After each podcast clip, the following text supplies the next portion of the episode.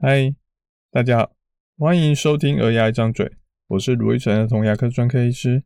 这里是一个分享有关小孩看牙一切事情的地方，尤其是爸爸妈妈最常问的问题，或是我最常提醒爸爸妈妈的话，也可能是一些小编跟我们互动的故事。如果你还想了解更多，请直接 Google 卢玉成，你会找到更多我写的故事与内容。最近我在看《华灯初上》这部台剧，我看完了第二季，很感慨。不过，哎，请放心，我不是来爆雷的。那我感慨什么呢？感慨那些会伤你最深的，其实是你曾经把他们放在心上的人。我们生活中会遇到各式各样奇奇怪怪的人，就算他对我们恶言相向，我们的感觉就像看到路上有狗大便。我们可能会皱一下眉头，然后赶快绕过去，小心不要踩到它。哎，那就好了。其实不会放在心上太久。而被信任的人背叛，就像他拿了一包礼物说要送你，你打开盒子之后，发现哎里面还是狗大便，你就会啊超级生气的。他可能还会说：“哎，那是我送你的礼物，哎，你这什么态度啊？你应该要感激的收下来啊，开不起玩笑哦。”哦，结果。双方都很生气，在我们儿童牙医来说也是一样的情形。有些要求很奇怪或是观念还很老旧的家长，在第一次做完检查之后，哎，听到乳牙还要抽神经啊、装牙套啊，反过来质疑医生说：“哎，乳牙还会换，干嘛治疗？哦，你们是不是故意要这样子骗我的钱啊？”啊，遇到这类的家长，嗯，我还能好声好气的跟他们解释完状况。然后请他们可以再去找第二家医师去做确认，觉得可以接受再做治疗就好了。我会觉得他们家的小孩很可怜，不过这不是我该负的责任，所以我的心情上不会受到太大的影响。只希望他们的小孩能受到妥善的治疗。但最近有两个让我觉得印象深刻的家长，一个是已经在我们这边看了至少三年的病人了。他自己迟到了快十分钟，而当天他的约诊时间也只有十五分钟而已。我们后面的病人又是比较复杂的治疗，我实在没有空档可以安插给他，就请他改天再来。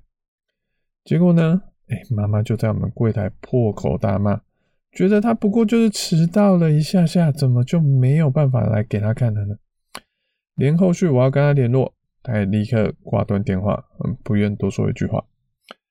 这样子的感受，会觉得说，哎，好像这三年来彼此间建立的关系，帮他检查出哪些平时可能没有人会发现到的问题，哎，那帮他处理这个奇怪的状况，都好像是虚假的一样。这种状况，其实我会觉得比遇到那些奇怪观念的家长来更让我难过。不过这已经算好了。我最近遇到另外一个家长。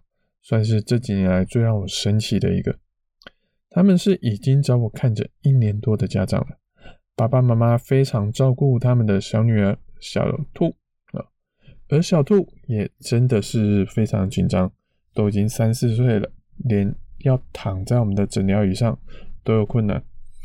经过一番努力之后，我们还是成功的帮小兔检查了牙齿。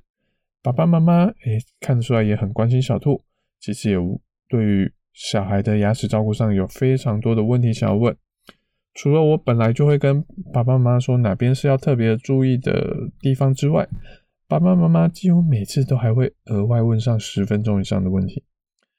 我自己是觉得说能帮忙就帮忙，哎，我几乎是有问必答，也就算常常让后面的家长哎可能会多等一下，我也希望能多帮助这对家长，希望能维持小兔的牙齿健康。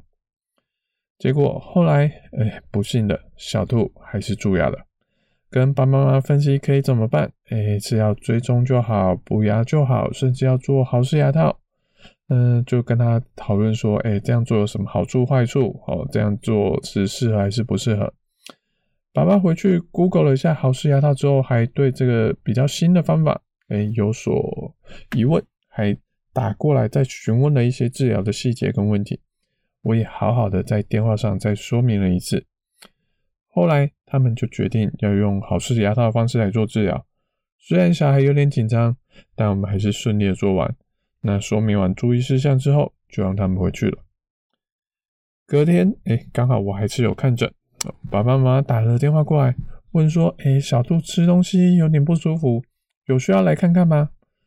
我知道爸爸妈妈是个紧张的人，我就说，哎，如果爸爸妈妈不放心的话，可以过来看一下。他们也就真的过来了，好，就在现场等了一下。我先问小兔说，哎，怎么了？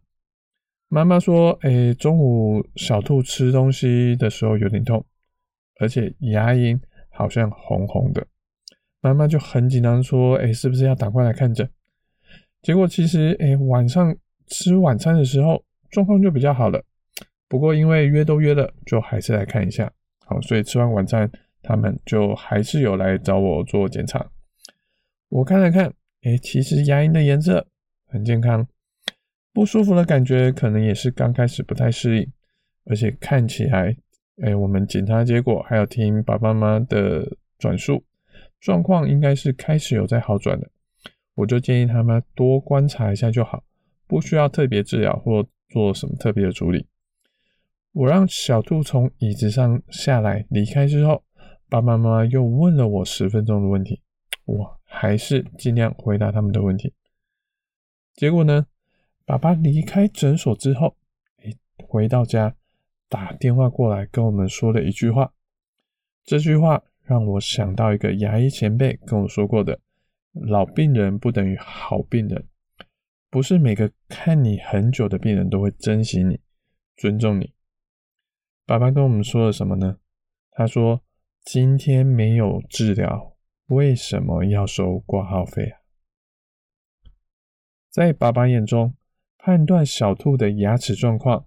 解释小兔的情形，提醒小兔要注意什么，这些应该都是免费的，不值得他再付一百五十元的挂号费。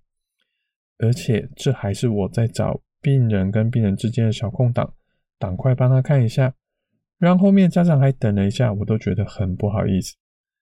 结果我得到的不是感谢，是爸爸的质疑。我脑中想到另外一个家长，是大概两三年前。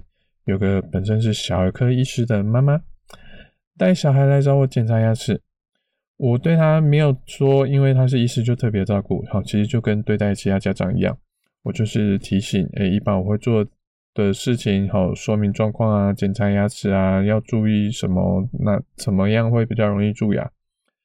结果妈妈听完我这些说明，好，做完第一次检查之后，妈妈有点惊讶的问我一个问题，哎，罗医师啊，你。毕业多久了？我也有点愣住，哎，以为妈妈是要说我看起来太年轻，还是怎么样？结果这个妈妈跟我说：“你都毕业这么久了，怎么可以还这么有热情啊？”我先是笑着说：“哎，但后面第二波的情绪是一种悲哀，因为在台湾当医生有热情，竟然是一件罕见的事情，尤其当医师越久，毕业越久。”职业越久之后，越难保持热情。为什么？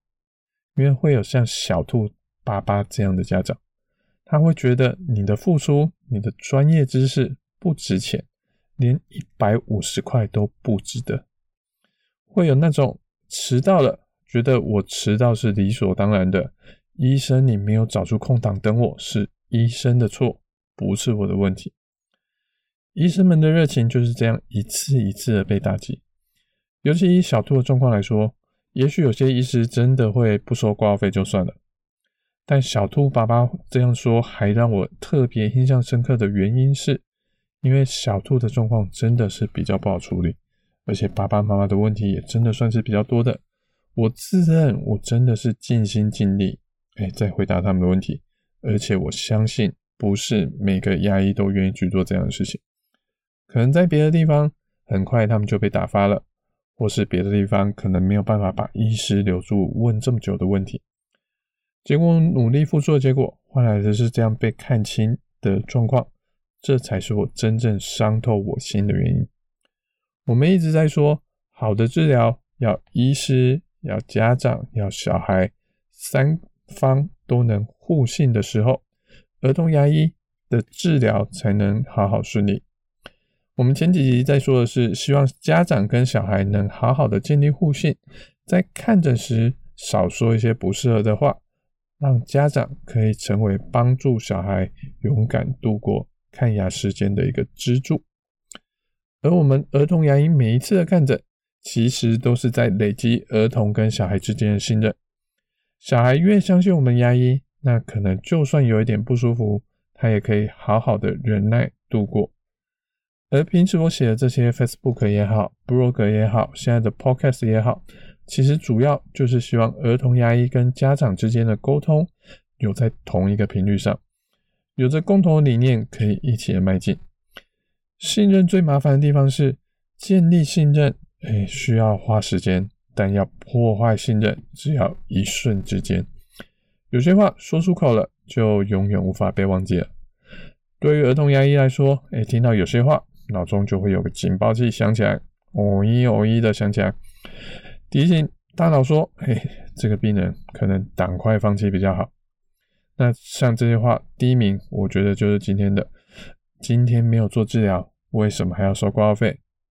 第二名哦，我觉得可能是乳牙不是还会换吗？干嘛要做治疗？第三个是，哎，可是我朋友直接说只要这样这样那样那样就好，不需要照医生说的这些话做了。第二名跟第三名，我可能还会试着去跟家长去做沟通讨论，但目前为止，会说第一句话的人，我还没有看过跟我相处很愉快的家长。可能他们去找合适的医师会对大家都好。今天的分享，哎，不是来教大家公平，哎，谁对谁错的，也不是教大家以后有话要藏起来不要说。